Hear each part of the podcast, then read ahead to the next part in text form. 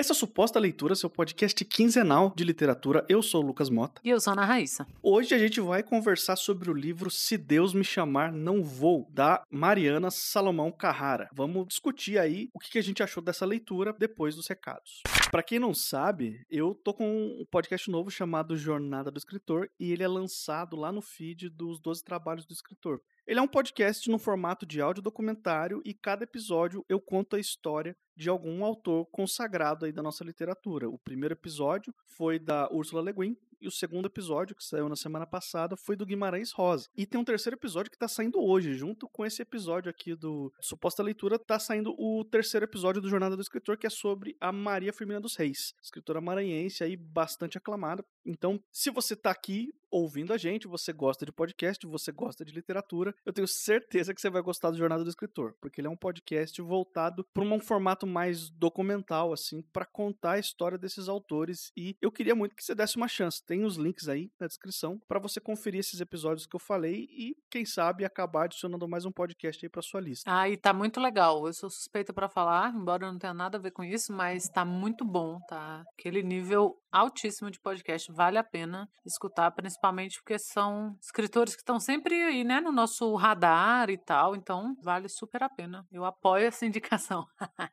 E hoje, como vocês já sabem pelo nome do episódio, pelo que o Lucas falou, a gente vai falar de Se Deus Me Chamar Não Vou, da Mariana Salomão Carrara, que tá fazendo um sucessinho, tá fazendo um burburinho aí nas listas de leitura e tá sendo bem falado. Essa edição é a primeira, ele saiu em 2019 pela editora Nós e é um livrinho, né, daqueles assim de 160 páginas, é aqueles que enganam, que você pensa assim: "Ah, uma leiturinha aqui, ó, depois que lê, você percebe que tem muita coisa para falar a respeito e para pensar. É, o Lucas leu e aí colocou na nossa pauta aí, sugeriu que lesse. Eu li agora e a gente não falou sobre ele ainda, então foi uma indicação do Lucas aí pra galera que, ai, tudo que o Lucas indica eu leio. É a vez de vocês, viu? Olha aí.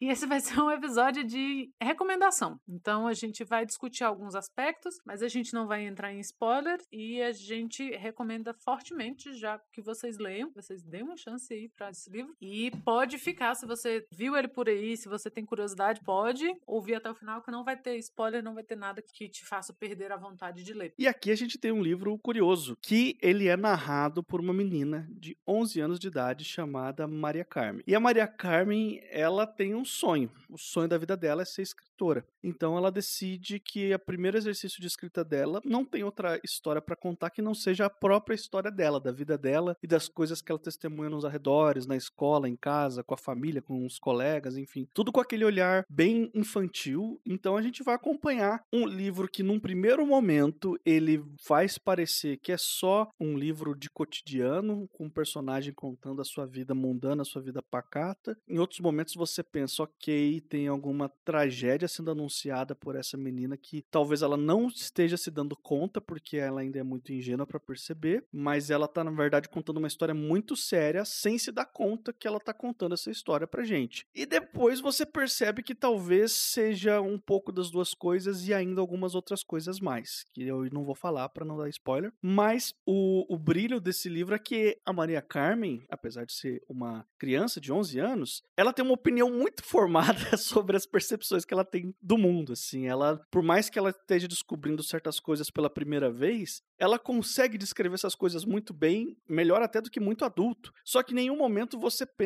que é um adulto escrevendo, você continua acreditando que é uma criança, que uma criança poderia muito bem falar aquilo. E é muito divertido, até quando ela está falando de coisas sérias, é muito gostoso de ler esse livro e acompanhar pela ótica dela. Essa, eu acho que é o máximo que eu posso de entregar dessa sinopse aqui sem acabar falando demais. E eu gostei do que você falou de que ela tá falando de coisas sérias sem, sem perceber, sem se dar conta, porque é assim, eu já vou tirar de vocês o elemento de surpresa que eu tive de começar a ler pensando, ah, estaria de boa. e depois você vai ficando assim, meu Deus, alguém leva essa menina no psicólogo. Porque, cara, ela fala de umas coisas seríssimas, mas como ela é uma menina de 11 anos, ela ainda não se deu conta. Porque o livro é o livro que ela está escrevendo. A professora de português, né, pega a ideia dela, que ela quer ser escritora, e fala para então escreva um livro. E a professora vai meio que orientando ela enquanto ela escreve e a gente está lendo esse livro. Então, em nenhum momento a gente sabe nada da Maria Carmen que não seja contado por ela. Então, não tem um narrador por fora, sabe? Então, assim, é, é tudo que a gente sabe é o que ela tá. Então, a gente está lendo o livro dela. E ela fala que ela tem 11 anos e que é a pior idade do universo. E aí já começou o suco de trauma, porque eu achei os 11 anos a pior idade do universo e tudo que eu tive, assim, de, sei lá, de angústias de adolescente, para mim, eu tenho certeza que foi aos 11 anos, por mais que tenha sido a adolescência inteira. Porque também os 11 anos para mim não foi fácil, sabe? É uma idade que eu lembro muito, assim, de que você meio que não. Você não é adolescente ainda, mas você não é mais criança e você deixa de gostar de umas coisas e passa a gostar de outras, ou passa a ter, sabe, experimentar coisas que você ainda não gosta. Então, assim, sabe, você não sabe exatamente tipo de música que você gosta e filme, ou o que você gosta de fazer, ou as pessoas. E então é muito próximo, assim. Quem, quem foi uma criança esquisita na escola vai gostar muito desse livro. Porque tem uma coisa, Lucas, que eu fiquei pensando a respeito disso e que eu penso de vez em quando, quando eu vejo qualquer livro, série, filme, né, que o protagonista ou os protagonistas são adolescentes. Nunca é os bonitão da escola, nunca é a galera que é pop, que é. É sempre nós. É sempre os esquisitos, é sempre os que meio que não se encaixam. Raiz, você era a pessoa esquisita da sua escola? Uai, Claro. Não, você tá falando claro como se fosse óbvio. Pra mim não é óbvio, eu não conhecia você dessa época. Então, mas você acha que eu fiz o tipo popstar na escola? Não, pra mim você é pop. ah, Lucas, mas é que é... esse fã-clube eu arrumei depois. Mentira, não sou não.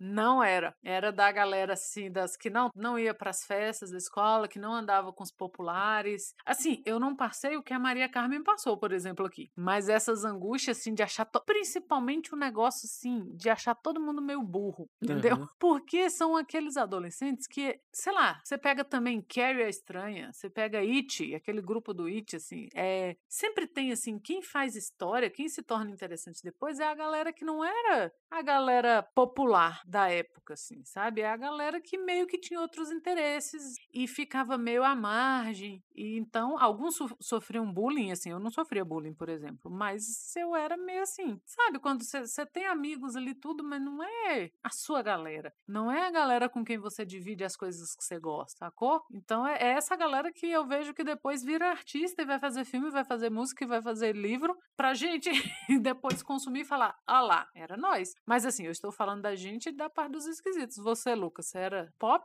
tá? Você tocava viola. Você levava o violão pra escola, né? Acho que devo ter levado uma vez só, mas não, eu não era pop. Ah, eu era completamente esquisito por uma lista de razões, assim. Sempre muito antissocial, sempre com muita dificuldade de fazer parte de qualquer grupo que seja, né? Enfim. Mas de depois que eu comecei a tocar violão, assim, eu acho que eu já tava tão estigmatizado que já era tarde demais para ser o, o, carinha que levava o violão pra escola, entendeu? Eu acho que uma vez só eu levei violão e não foi por vontade minha, foi porque por causa de algum trabalho que a professora de português queria fazer, ela pediu pra eu levar. Foi um negócio assim, sabe? Eu nem lembro para que que foi que eu usei, ou, ou, talvez no fim das contas eu nem usei, entendeu? Eu acho que ficou por isso mesmo. Mas foi a única situação hum. e não, assim, não ficou uma rodinha em volta de mim, olha lá, cara legal tocando violão. Não, eu já, eu já tinha passado da, da janela de ser o cara legal tocando violão, eu era só o esquisito mesmo. E aí eu tenho a impressão de que essas crianças, quando elas crescem e elas se tornam artistas de alguma forma, e aí a gente tem as músicas sobre isso, a gente tem livros, a gente tem filme, uhum. a gente, né? Sempre tem esse personagem. Você pega os filmes legais, nunca é sobre, sei lá, o cara que jogava futebol na escola. Né? É sempre o fuso desajustadinho ali. Isso é muito legal, porque é tipo a vingança dos nerds. E a Maria Carmen, no livro, ela tem consciência disso. Ela tem consciência de que todo mundo é meio idiota assim, de que ela sabe algumas coisas. Ela é mais. Pera aí, Aissa, pera aí. Ah. É, a Maria Carmen tem consciência de que todo mundo é meio idiota mesmo. Olha o ressentimento da adolescência toda vindo em uma frase aqui, tá ligado? Ai, mas era, meu Deus. Ai, senhor, é. E não é assim, eu tô falando de não de uma adulta falando de crianças, mas quando você é criança ou quando você tá nessa idade maldita aqui dos 11 anos, que você não é nada, porque a Maria Carmen mesmo, ela tem umas coisas muito infantis, mas ela tem umas coisas muito aguçadas assim também. Ela chega a umas conclusões que você fica assim, eita, né, que ótimo. No olhar dessa pessoa dessa idade, assim, sei lá, sabe? Você meio que, quando você tem um, um, uns gostos diferentes, quando você não se encaixa, seja lá, porque, ai, todo mundo toca um instrumento, você não toca, ou só você toca e ninguém toca, você acaba ficando meio deslocado. Porque, como diz a mãe da Maria Carmen aqui nesse livro, você está em banho-maria. E essa fase do banho-maria, ai, bicho, que inferno. Nossa Senhora. Olha, eu tenho zero saudade de ser adolescente. As pessoas falam, ah, na minha infância, na minha. Olha, ainda bem que passou. Puta merda. E tem umas coisas muito boas, assim, dessas sacadas, assim, de como que a personagem olha, porque ao mesmo tempo a gente tem uma protagonista que tem uma, uma personalidade muito única, que é muito bom de acompanhar a linha de raciocínio dela, você fica esperando acontecer uma coisa mínima que seja, só para ver o que ela vai dizer sobre aquilo. Não é nem, você não quer nem saber. Ah, tem momentos que sim, mas tem momentos que você não quer saber como que aquela, aquele conflito vai se resolver na família dela, nos amigos dela, seja onde for. Você só quer ver o que, que ela vai falar sobre o assunto, entendeu? Tem horas que tem um pouco disso no livro, mas a gente tem uma protagonista com uma personalidade muito única e ao mesmo tempo um narrador que justamente por causa dessa personalidade e de um olhar até ingênuo pequeno, que esse narrador tem do mundo, a gente acaba tendo um texto muito muito gostoso de ler. E aí eu vou fazer um paralelo com um livro que a gente já falou aqui no Suposta Leitura. É um dos nossos episódios mais ouvidos, é um dos nossos livros também recomendados mais lidos, que o pessoal mais fala pra gente que leu. E é o nosso episódio número 71, que a gente falou sobre Flores para Algernon, do Daniel Keys. E eu faço esse paralelo porque essas características tem lá no Flores para Algernon também. A gente tem um protagonista com uma personalidade muito forte, muito definida, embora tenha uma diferença. No Flores para Algernon, por causa dos acontecimentos do livro, essa personalidade muda. Ela sofre uma alteração na história. Você acompanha é, a evolução do personagem pelos acontecimentos da história ali. E lá ele é narrador também, só que no começo do livro, do Flores, a gente tem também um protagonista ingênuo, que às vezes ele tá narrando coisas seríssimas, coisas muito tristes, muito trágicas. E ele tá contando assim pra gente como se não fosse nada, como se fosse uma coisa simples, uma coisa comum como se ele, ah, eu acordei, tomei um copo d'água, sabe? Tipo, como se não fosse nada mesmo. E a gente sabe que, não, pera aí, isso aqui é muito sério, isso aqui é muito triste. Então aquele é um livro que a gente fica meio, se sente como se tivesse sido atropelado, sabe? Aquele, aquele, aquela literatura que a gente adora aqui no Suposta Leitura, né? Aqui, no Se Deus Me Chamar, Não Vou, tem isso também. Tem esses elementos todos também. Claro que eu não coloco com a mesma intensidade que aparece lá no Flores Pro Jornal, só para dosar a expectativa de quem já leu o Flores e vai ler o Se Deus Me Chamar Vou. Não é a mesma coisa. Esse aqui é um livro bem mais, embora tenha temas sérios e, e cenas bem tristes em alguns momentos, mas eles, ele não se compara ao Flores no, no nível de tristeza e sofrimento e dor, sabe? Ele é mais brando um pouco. Um pouco. Porque ele ainda assim, ele tem isso muito forte de você ter uma personagem que, por um acaso, só para citar um exemplo de como que ela enxerga o mundo. Os pais dela têm uma loja, que essa loja eles herdaram e eles trabalham junto nessa loja loja e é o sustento deles sai dessa loja. E tudo leva a crer que é uma loja de artigos médicos, mas não uma farmácia, não uma loja de remédio. É, por exemplo, a loja que as pessoas vão para comprar, por exemplo, muleta, cadeira de roda, é, ou qualquer aparato médico, assim, enfim, que orbite nesse meio médico que você não vai encontrar na farmácia, por exemplo, né? Ela chama essa loja de loja de velhinhos, porque a maior parte dos clientes são pessoas idosas, de idade, que estão precisando dos artigos que tem naquela loja, porque tem uma condição de saúde que necessita mais essas coisas, então é muito comum que a maior parte do público-alvo da loja sejam pessoas mais velhas. Então, na ótica dela, ok, isso aqui é uma loja de velhinhos, porque a maior parte das pessoas que entram aqui são pessoas velhas para comprar coisas, mas ela não entende exatamente os, os pormenores de por que, que aquela loja tem essas características, ela só define desse jeito porque é assim que, é, que ela enxerga o mundo. Ela tá vendo aquilo ali acontecer, ok, é uma loja de velhinhos. Isso é só um exemplo para você entender como que ela enxerga o mundo e resume. Tá errado? Não, não tá. É mentira? Não, não é mentira. O que ela tá falando tem um de verdade ali bem forte, sabe? Só que ela fala de uma maneira tão simples e com uma ingenuidade assim tão infantil que às vezes algumas coisas são engraçado, às vezes não, mas né, em nenhum momento ela tá tentando fazer você rir, e em nenhum momento também ela tá tentando agredir você com uma história muito pesada. Pelo contrário, ela só tá contando o que ela viu para você. E você que vai fazer, moldar essas emoções, entendeu? Porque você tá ouvindo esse relato. E é muito interessante isso, porque isso perpassa o livro inteiro. Você tem essas coisas, assim, essas tiradas dela que parecem umas coisas bem humoradas, engraçadinhas assim, e que são, são muito interessantes, porque tem a, uma coisa assim da ingenuidade da, da Maria Carmen, mas tem também um, certo. É um, um sentimento meio de por exemplo, quando ela fala da loja de velhinhos, ela fica muito espantada sempre e ela tem muito medo de morrer sozinha. E aí ela fala: ah, eu não quero morrer sem ter alguém, sei lá, para vir comprar alguma coisa na loja de velhos para mim e tal. E você vai meio que se pega pensando nisso, assim, nossa, é, é, pareceu engraçadinho, mas tem um, sabe, uma tristezinha ali, aquela angústia de quem tá entrando na adolescência. E eu fiquei muito, sei lá, tocada, não sei a palavra, por esse livro, o quanto ele mostra que os adolescentes podem ser sozinhos, né? E no caso dela, que é uma adolescente que não é padrão, né? Ela fala o tempo todo do tamanho dela, porque ela é uma menina muito alta e gorda. Então, todo mundo lembra ela o tempo todo que ela é mais alta que os outros. E, não, sabe? E assim, essa coisa de, da adolescência, você é baixo, você é alto, você é gordo, você é magro. Qualquer coisa é motivo para as pessoas ficarem o tempo todo te deixando muito a par do que você já sabe, né? Nossa, fulano usa óculos, né? Fulano usa. É sempre, né? Essa. essa te, ó, o mundo não te deixa esquecer da sua aparência, por exemplo, nesse caso. E ela, né, já, já sente todos aqu aqueles pesos que a gente vai colocando e que a sociedade vai colocando. Então, ela, ao mesmo tempo que ela se sente muito sozinha, e é um, um, um, um sozinho até meio psicanalítico, assim, porque ela tem um lance com a mãe e com o pai, assim, ela achar que eles são felizes para mostrar o quanto que ela é infeliz.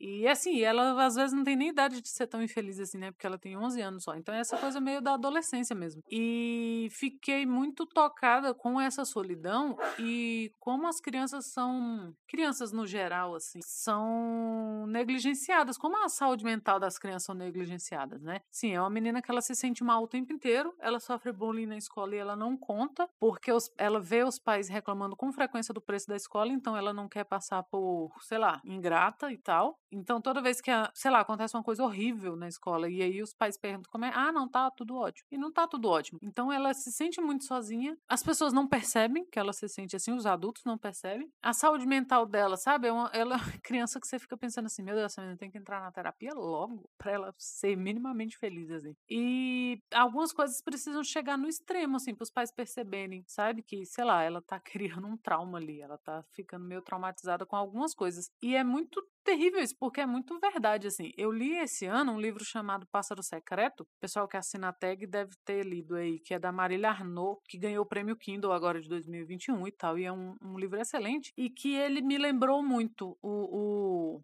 se Deus me chamar, não vou, me lembrou muito o Pássaro Secreto. Embora o Pássaro Secreto seja muito pesado, ele é um livro muito pesado. É um livro que trata de depressão, que trata de trauma, que trata. É daqueles livros assim que não tem um. Sabe, não tem um narrador por quem você cria simpatia. Por mais que você entenda todas as dores dela, todos os traumas dela, você não cria simpatia por ela porque ela é uma pessoa ruim. Então você fica meio incomodado o livro todo. E aqui não é o caso, mas me lembrou essa questão da menina sozinha, sabe? Da menina que não conta com os pais para nada e os pais não percebem que ela é uma pessoa sozinha, não percebe os traumas que ela tá, pelos quais ela tá passando, né? Situações que vão tornar traumas que são traumatizantes e ela vai criando aqueles ressentimentos com a família dentro de si. Embora aqui com a Maria Carmen eu sinto uma alegria assim de parecer que ela não vai se tornar uma Aglaia, que é a personagem do Pássaro Secreto, é, ela não vai chegar nesse extremo, sabe? É uma coisa que provavelmente a própria adolescência vai dar cabo disso. Mas é como, as, como os adultos negligenciam, sabe? Essas, essas condições, assim, de uma criança tá passando por um turbilhão de coisas e os adultos estão só ali, perguntando, e aí, como é que tá a escola? Ah, não sei o que, olha, não faça isso. Ah, não, não, não. E as crianças ficam deixadas meio de lado, assim, né? Eu, eu, a sociedade, ela não sabe lidar com criança. A gente, assim como a mãe dela fala, que eu comentei, que, que adolescente é, é uma pessoa em banho-maria, é meio assim que as pessoas tratam mesmo, sabe? Como se fosse um, um adulto em suspensão. Então, assim, ah, ainda não leve a sério porque ainda não é adulto. Mas é esse período que está moldando o adulto que a gente vai ser. E acontecem coisas seríssimas nesse período que as pessoas simplesmente, os adultos simplesmente não, não veem ou não se importam em ver. Ah, completamente. Assim, isso, isso é um lado, assim, porque você percebe, né, no começo da história, assim, você percebe que tem um distanciamento dela com os pais dela, que nem mesmo com os pais dela ela se sente uma pessoa cuidada, assim, ou inserida na vida daquelas pessoas ali. E no começo você, né, eu pelo menos dei, ok, o que está acontecendo com essa família aqui? Tem alguma coisa errada. E aí tem uma história envolvendo os pais dela, que vai acontecendo, que aos poucos vai surgindo pistas e você vai se dando conta. Você pode até desconfiar, eu desconfiei muito de algumas coisas conforme elas, essas pistas iam chegando, mas eu não acertei o que que era. Quando revelou, ó, o que que tá acontecendo com os pais, é isso. É, eu também, eu também não, não acertei, assim. E, mas eu achei muito legal a solução. Que ficou muito bacana, não, não ficou forçado e tal, mas claro que, que Uhum. te leva a pensar, né, aí por outro lado. Claro, não, sim. E, e aí eu comecei a pensar, ok, os pais dela eram pessoas infelizes. Eles estavam tendo as próprias crises deles, que a a gente não tem acesso porque não é narrado pelos olhos deles, né? Mas a coisa fecha, assim, você fala, ok, eu entendi. Eles não estavam dando a devida atenção para ela porque eles tinham problemas. Não que isso justifique, porque afinal de contas são eles são pais dela, então a responsabilidade recai sobre eles de um jeito ou de outro. Mas mesmo assim, isso humaniza a figura dos pais. Assim, não é um livro para você vilanizar os pais e dizer, olha aqui como vocês são pais horríveis, como é que vocês deixam uma menina dessa abandonada e não percebem os dilemas que ela tá passando na adolescência. Não, não é esse tipo de livro. Ele não faz você olhar com ódio para os pais dela. Não é isso. Você é humano. É um livro muito humano porque ele tem essa sensibilidade de entender, olha só, as nossas relações, elas são muito frágeis, porque para você construir algo muito forte com uma pessoa leva tempo e esforço recorrente todos os dias. Mas para você perder esse vínculo é muito rápido, é, é, é muito frágil essa, essa linha que une duas pessoas por um, um, alguma forma de afeto, ainda que seja um afeto familiar. Então, eu acho muito inteligente como a autora aqui, a Mariana, ela traz, ela, ela lida com temas que, para falar em linhas gerais, assim, é sobre a fragilidade que é você encontrar, talvez entre aspas, encontrar a felicidade, né? Porque a felicidade não é necessariamente algo que você encontra no final de uma procura muito grande, mas é algo que você talvez todo dia se relacione com esse tipo de busca e tem dias que você se sente mais perto da felicidade, tem dias que você se sente menos perto. E aqui os pais da, da Maria Carmen são pessoas que estão há muito tempo, talvez longe da felicidade, se sentindo muito longe da felicidade por algumas razões, até que acontece um, uma, uma coisa X aqui na história que muda isso. Só que mesmo quando isso muda, eles não viram o olhar para a filha imediatamente. Eles ainda têm outras questões para se resolver, entendeu? E aí é claro que, né, lá na frente, em algum momento, esse livro que ela está escrevendo, se nós leitores temos acesso a esse que é um trabalho de escola da Maria Carmen, significa que em algum momento isso virou um livro. E as pessoas ficaram sabendo da existência desse livro. E aí você fica tentando, né, o livro inteiro pensando, ok, a hora que os pais dela descobrirem que ela está escrevendo essa história, que eles estão nessa história e que ela não está escondendo nada do que está acontecendo, qual que vai ser a reação deles? Isso, e é muito, mais uma vez, é muito humano como tudo isso é amarrado, assim, porque não, não é uma história de heróis e vilões, é uma história de pessoas só tentando ser felizes, entendeu? É, é bem isso mesmo, assim. É uma coisa meio. Você fica até feliz de, das coisas não, não serem mais pesadas, né? Você pensa assim, ai, dá, dá certo ali. A forma como alinhava também, assim, também não, não, não diminui nem a solidão, nem a tristeza da, da Maria Carmen. E não vilaniza os pais, como você falou, mas mostra que, assim, né? Tá todo mundo ali vivendo sua vida, tentando dar um jeito. É, os pais não deixam de ser pessoas, né? De ter individualidade porque tiveram filhos. Então, assim, tem essa, esse balanço para a pessoa fazer entre ser pai e mãe de uma criatura viva e que precisa se educar para o mundo e ter a própria vida, os próprios dilemas, as próprias angústias, as sabe? É muito legal e é muito bacana como isso é feito aparentemente de uma forma tão singela e tranquila e não é. né? Porque se fosse a gente não tava falando dele aqui, porque o nosso negócio é dificuldade, tristeza, choro e ranger de dentro. Mas não é pesado. É um livro para você pensar. Você vai ficando pensativo, mas você também dá umas risadinhas. Você simpatiza com todo mundo apesar de tudo. Então é, é um livro. Nossa, é, é um livro. É uma surpresa. Eu entendo porque que ele está entrando na lista de tanta gente aí. Apesar de ser um livro que já tem dois anos, mas a gente sabe que o tempo da literatura é outro, né? Nem tudo vai ser muito lido no momento que sair. E isso não é indicador de que é bom ou não. Mas é, é um livro que depois fica com você. Você lê ele, eu terminei de ler esses dias e assim, ainda não comecei outra coisa. Tenho pensado muito sobre ele, tenho falado sobre ele e é um livro que, nossa, vale muito a pena, muito a pena ser lido. Na feira da USP ele tava aí, ó, metade do preço, quem não comprou não compra mais, mas dá para comprar. Evitem a Amazon, mas eu, eu queria citar uma cena específica, também não vou falar qual que é, com detalhes, mas tem uma cena que eles estão, né, os pais da, da Maria, e ela tá perto, ela escuta isso acontecer, eles estão procurando um hotel para ir, para levar ela, para passear. eu dei muita risada. Essa parte aí foi um momento assim muito engraçado para mim, porque sabe quando você vê o conflito vindo e aí o alívio cômico ele surge de uma forma muito inteligente, assim, muito engenhosa no texto. Ai, tem mesmo. E é Cara, e quer, por mais que você não tenha passado por aquelas situações, você entende ela. Porque você foi adolescente. E a menos que você tenha sido muito tapado, você passou por aquilo. Mesmo que é tapado, passou por aquilo. Assim, não, todo adolescente passou por umas situações ou outra, por, sei lá, tentar meio achar que você tá prontão pra vida ali. Não, eu dou conta das coisas e não dá. Então, você, você acaba simpatizando muito com as tragédias dela. Ah, e é cada tragedinha de, de cotidiano, assim, ó, que, meu Deus.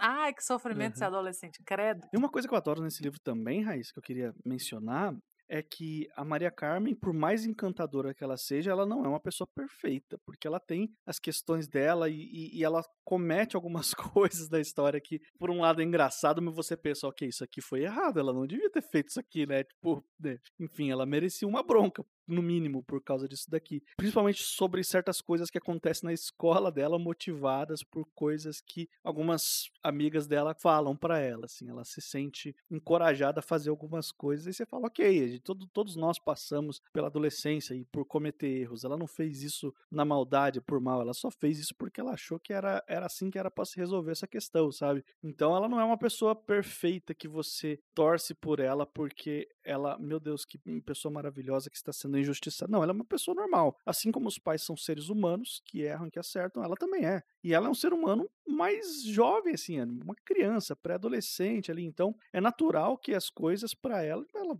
ela vai errar em algumas coisas também, entendeu? Ela tá aprendendo também, a, até o, o, talvez o erro dela seja mais perdoável por causa disso, porque, ok, ela teve menos tempo de vida para entender, para ter o discernimento de certas coisas, né? E, e tem pais, tem dois pais que não estão dando a devida atenção, então as pessoas que deveriam estar tá orientando ela para não fazer certas coisas, talvez não, não tivessem prestando atenção quando deviam. Então, se acaba meio que relevando, você não vai julgar ela, ficar com raiva, mas também você vai entender, ok, é um ser humano também entendeu? Tem todas as questões da adolescência de todo mundo aí. Ah, mas ninguém suporta adolescente perfeito, não, também. Que bom que ela não é perfeita, é um saco. Aquele adolescente, sabe aqueles inteligente demais, bonzinho demais? Ai, que saco, que saco.